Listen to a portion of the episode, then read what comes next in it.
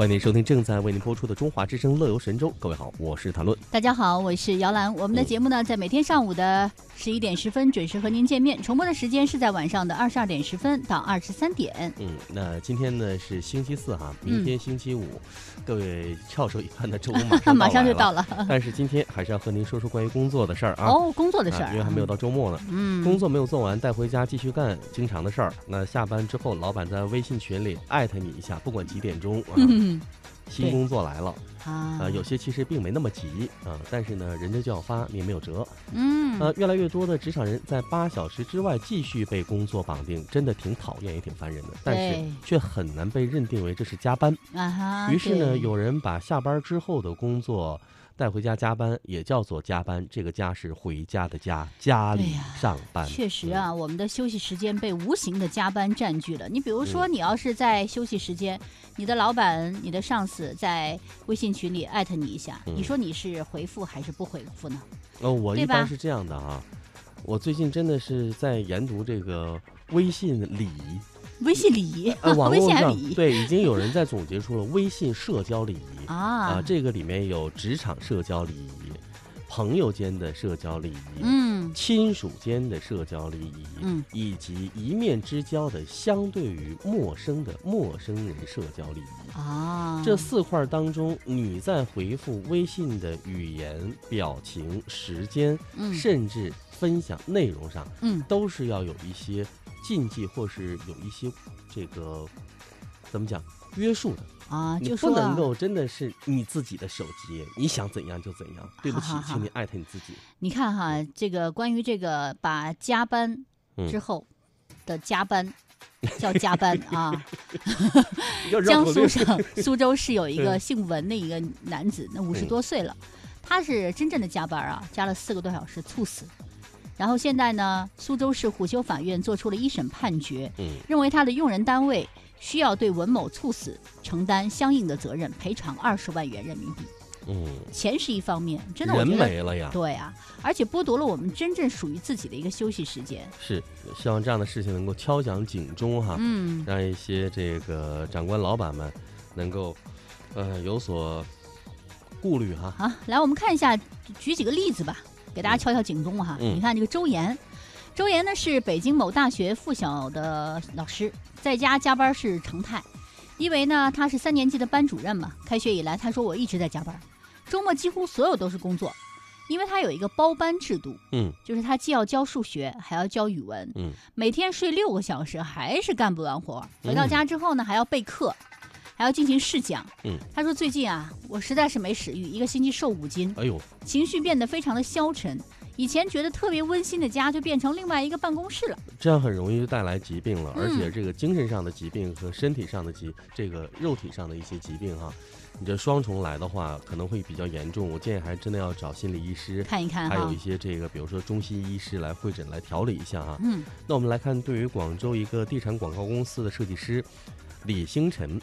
他说呢，他加班每天跟吃饭一样，很正常，所以呢，公司为了节省人力成本，就招了他们两个设计师啊。那是我的天哪，这两个设计师啊，就整个整个广告公司就他们两个。嗯。然后呢，前段时间由于那个同事那个同事休产假，嗯，所以公司大小的活都他自己干。嗯。他说很多项目啊，很多客户都是晚上给你反馈呀。对呀。白天上班忙啊，人家说哎我很忙的。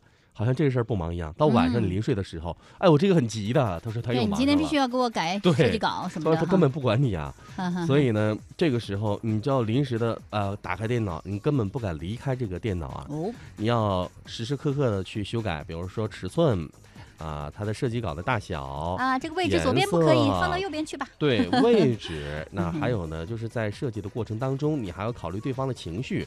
你这个微信为什么回我回的这么晚呢？啊，这个微信你能不能语气再客气一点呢？我是甲方哎，对不对？所以说到这些的时候呢，李星辰非常的无奈。他说，加班呢，有的时候挺愉快，但是把他带回家的时候，你会觉得那个环境会让你觉得非常压抑。对，家是温馨的地方，但是回到家还要继续工作，怎么能够让人不讨厌、不厌烦呢？你知道哈，说到这个李星辰，我有一个朋友，他自己是做这个文化公司的，嗯，广也是有广告文案这一部分哈。他就不要求他的员工加班，你就弹性很有意思。你知道他特别趣，特别有趣。他就说，我就跟我的员工说，五点半下班，所有人必须离开办公室。嗯因为我公司还有用电嘛，用水，用电脑这些费用，你们谁来摊？如果你今天加班，OK，你五点半开始加班，你要加到十点钟，这个期间你所用到的我的水电，包括耗材，你给我，你那个月末的时候做一个那个总结出来。这样的老板真的好你必须要把这个钱给我。你这个为什么？你平时我给你了八小时的工作时间，你完不成的，你完不成任务，你还要加班，觉得自己很劳累，说明什么呢？说明你在正常的对工作效率很低，但低下。所以我觉得他们的员工都很开心，很 happy，天天。还有一个特别苦闷的人哈，就是赵鑫。啊，赵鑫哈，今年七夕节的时候，赵鑫男朋友跟他发飙了，为什么？你怎么不跟微信去过日子啊？我也不要跟我在一起，我们俩那个那个分手吧，你跟微信去过吧。但我工作很忙啊。他确实是很忙，因为他也是。哎呀，刚才你说那个是房地产广告公司。对。赵鑫呢是在房地产公司的行政处，主要呢工作是辅助房产的销售人员，比如说跟这房地产扯上了啊。对呀。我跟你说就没有销的。房屋买卖合同。嗯。呃，公司通知。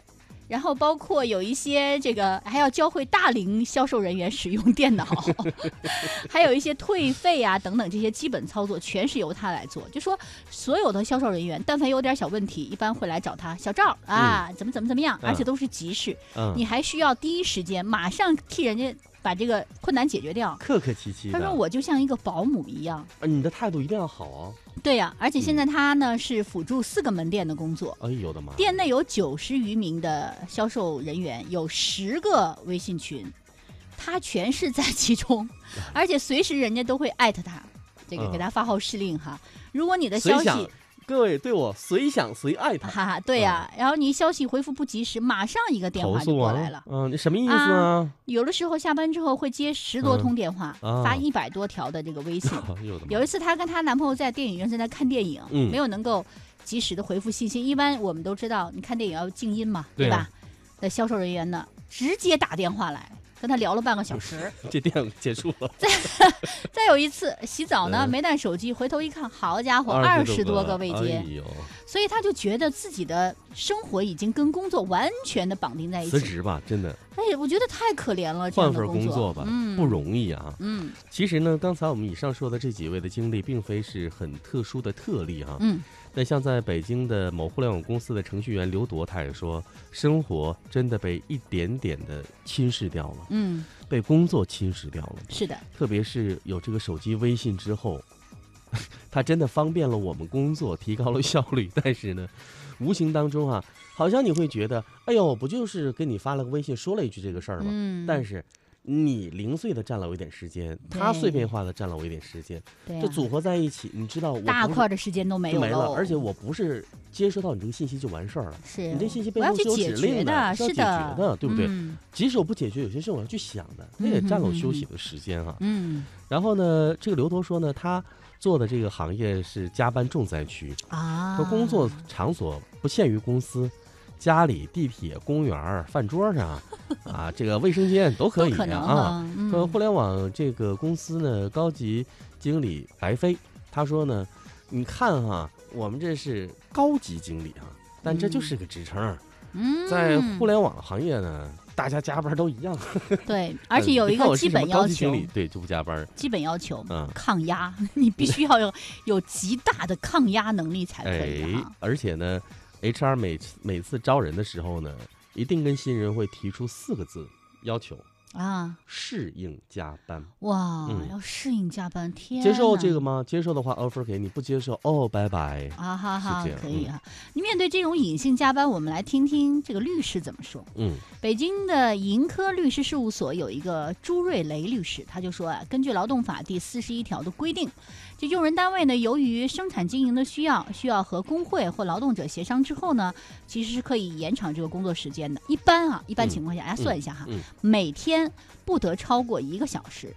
因为特殊的原因需要延长工作时间的，在保障劳动者身体健康的条件下，每天不得超过三个小时。但是每个月啊，加在一块儿不得超过三十六个小时。所以对加班劳动者可以说不。你说的好轻巧啊！你敢说不吗？这个情况下不啊？那接下来可能有的用人单位在若干个月之后就会说走，三个月之后就会告诉你 啊，下个月你就可以领两个月的工资走人了。祝贺你提前休假，提前休假哈，你可以好好的休息了。嗯，哎。把工作带回家算不算加班呢？哎，其实公司领导是不是知晓自己在家的额外付出？有人说了，嗯，我并不在意，因为你干多少活，领导其实心里他是清楚的。嗯，最后加工资也不是你在朋友圈晒了多少个通宵可以决定的，而是要看有的地方他就。真的起到了这个效果，所以才有人会去在朋友圈里晒啊，就让领导看到，对吧？啊，让领导知道你在家加班。哎呀，所以呢，看一下到年末的时候、月末的时候，会稍微给一点点的那个小小的鼓励吗？在 A 公司上班，然后呢加班在 B 公司给 A 公司领导看，A 公司领导竟然还相信，这才是最好好笑的事情。有一个老师，刚才我们说那个周岩哈，他不是一个三年级老师嘛？他说：“你们都说我们老师好吧？嗯，寒暑假有吧？嗯，周末也能休息吧？对吧？嗯，呃，面对那么多可爱的小朋友啊，我们是那个园丁啊，我们是人类心灵的工程师啊，灵魂的工程师。我告诉你们，老师很辛苦的。你在加班的时候，没有人知道，因为教育行业就是一个这个样子。你在办公室之外的工作哈，有律师认为，嗯，很难被认定为加班。这位律师姓杨。”杨律师说了，你实践中一旦发生了仲裁或诉讼的话，加班事实的举证责任在哪里？不是公司，嗯，是你员工本身。就是你说你加班了，OK OK，你告诉我你你什么时候加班了？你相片拿过来，你的工作成绩拿过来，你所有的东西你都要给我摆在这里。哦，有视频的为证吗？啊，对吧？说不定视频的时间你是改过的，对不对？所以这个东西啊，就很难认定。所以呢，不是一件很容易的事情。加班你活该。嗯，当然呢，他给了一个建议啊，他说如果有一些任务只需要你简单回复，并不要求你八小时工作之时间之外完成，不应该算作加班。嗯，因为比如说，呃，领导艾特你一下啊，下个星期一下午两点钟我们要开会。嗯，OK，你说收到，这不算加班，这不算加班啊，这个不算加班，这是通知嘛？对，但是如果是经常性的，而且需要占用八小时工作。以外很大一部分的时间就要被界定为加班。嗯，比如说他哎呃领导艾特你谈论谈论啊，嗯，你要在下周一之前，比如说今天礼拜四了，嗯，或者他星期五晚上就给你发这条信息，你要在下周一之前九点之前，嗯，给我把某某某的方案写出来，嗯，怎么怎么怎么样，嗯，这个就算加班。而且是你现在就开始准备联系张三李四如何如何，对呀，就已经算加班了。是算，那你算加班的时候，人家在过周末。然后我就厚着脸皮再给人家去打电话 啊，张总你好，李总你好。然后还不能说是姚总让我打电话给您要什么什么东西，否则的话，人家又会给哎呀姚总，你看你的人又给我打电话，对呀，姚总打电话，小谭你怎么回事儿啊？你就没有一点那个沟通吗？对，情情商太低。I Q 为零，哎呀，好难办呀！说着说着就被扫地出门了。嗯，好吧，这个事情该怎么解决呢？一个微信引发的血案。好吧，我们在今天节目一开始跟大家只是发发牢骚哈。嗯，各位呢，如果对这些观点和看法哈，如果有自己的意见的话呢，您可以登录我们的乐游神州的邮箱来参与到话题讨论当中来。您可以发送邮件“乐游神州”。L E 啊，我们的这个邮箱我来重复一下啊，L E Y O U 嗯 at C N R 点 C N 嗯，乐游神州啊。好了，我们来听一首歌吧。歌曲过后呢，为您介绍一下今天的乐游神州有哪些精彩内容。